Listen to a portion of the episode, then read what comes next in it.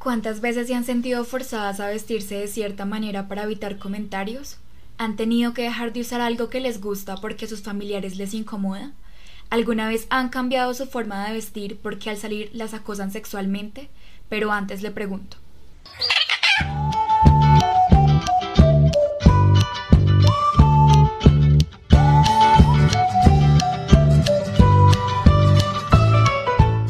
Hola personas, hoy queremos hablarles sobre un tema que surgió luego de pensar en la ropa interior femenina y los vestidos de baño, y cómo estos, a pesar de ser prendas con cortes, apariencias y con una función similar, son vistos por la sociedad con distintos ojos, a un punto de que uno lo tienes que ocultar, mientras que con el otro puedes incluso tomarte fotos que podrás publicar en tus redes sociales. Y ojo, no estoy diciendo que con bikini no haya sexualización, sino que este trasciende la idea de intimidad.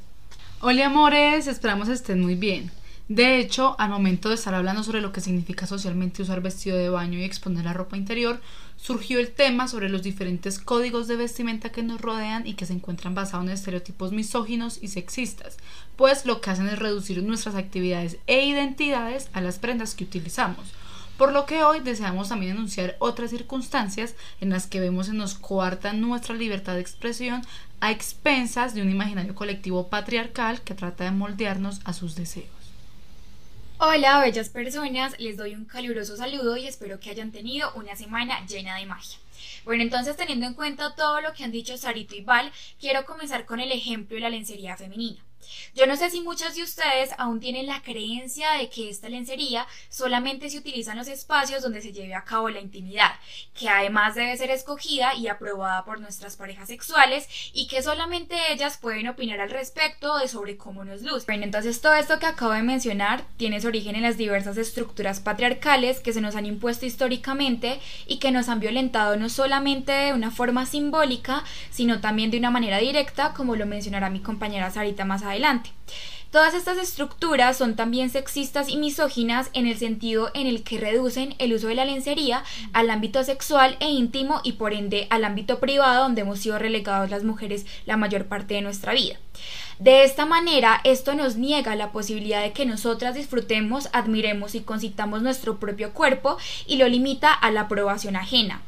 De allí se viene que cuando usamos este tipo de prendas en la cotidianidad nos hacen comentarios tipo ¿y a quién piensa seducir? o qué desperdicio que se ponga eso hoy si no va a hacer nada. E incluso puede llegar a suceder que nosotras mismas cuestionemos su uso, nos preguntemos si nuestro cuerpo es o no apto para ese tipo de prendas y además pensemos en si es normal o no usarlas constantemente o en la cotidianidad. Entonces, con todo esto que digo, quiero hacerles un llamado a que nos sintamos en la libertad de usar la lencería, tengamos una pareja eh, sexual o sentimental, tengamos o no relaciones íntimas o hagamos otras actividades que impliquen nuestra exposición corporal o nuestra exhibición. También quiero resaltar que la lencería es para todo tipo de cuerpos y corporalidades y no solamente para los cuerpos normativos, estos que son delgados, tonificados y voluptuosos que se han venido perpetuando desde la industria de la ropa interior y de la moda. Quiero comentarles también que la única aceptación que necesitamos para usar esta lencería es la nuestra. Así podemos llegar a fortalecer los lazos con, con nuestra autoestima, nuestra autopercepción y también modificamos lo que proyectamos de nuestro cuerpo, desde el amor, más allá desde las imposiciones culturales, sociales, políticas y por ende las patriarcales. Otro caso en el que pensamos es en el de las tripulantes de cabina de pasajeros. No sé si recuerden, pero recientemente salió una noticia en la que la aerolínea ucraniana SkyUp hizo un cambio en los uniformes de las mujeres reemplazando la falda y los tacones por pantalón y tenis hecho que fue viralizado y que una diría, pero si ya estamos en el siglo XXI, ¿por qué este tipo de situaciones se continúan celebrando? Si desde el siglo XIX el uso de pantalón ha estado casi que generalizado. Y la razón es que tal y como lo hemos señalado en otros espacios,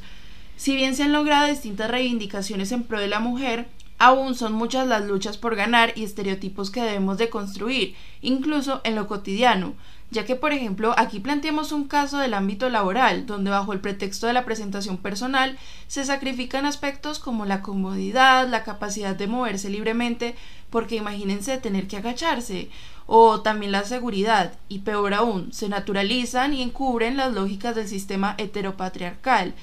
De hecho, esto ocurre en otros espacios como el colegio, las oficinas, los bancos, restaurantes, entre otras, lo cual es una oportunidad para que no solo pensemos en estas circunstancias a nivel individual, sino que también es un llamado a diversas instituciones y empresas para repensar la manera de hacer las cosas, pues al ser el uniforme algo deporte recurrente en la mayoría de los casos, debería ser algo con lo que podamos sentirnos bien, y esto no implica erradicar las faldas, los vestidos y otras prendas de vestir, no, pero sí que haya la posibilidad de elegir. En sintonía con lo que vienen exponiendo las niñas, quiero hacer alusión a otro escenario, y es el del deporte trayendo a colación la noticia sobre la multa de 1.500 euros que les impusieron al grupo femenino noruego de balonmano de playa en el Campeonato Europeo por infringir las normas del Código del Uniforme estipuladas en el reglamento de la Federación Internacional de Balonmano.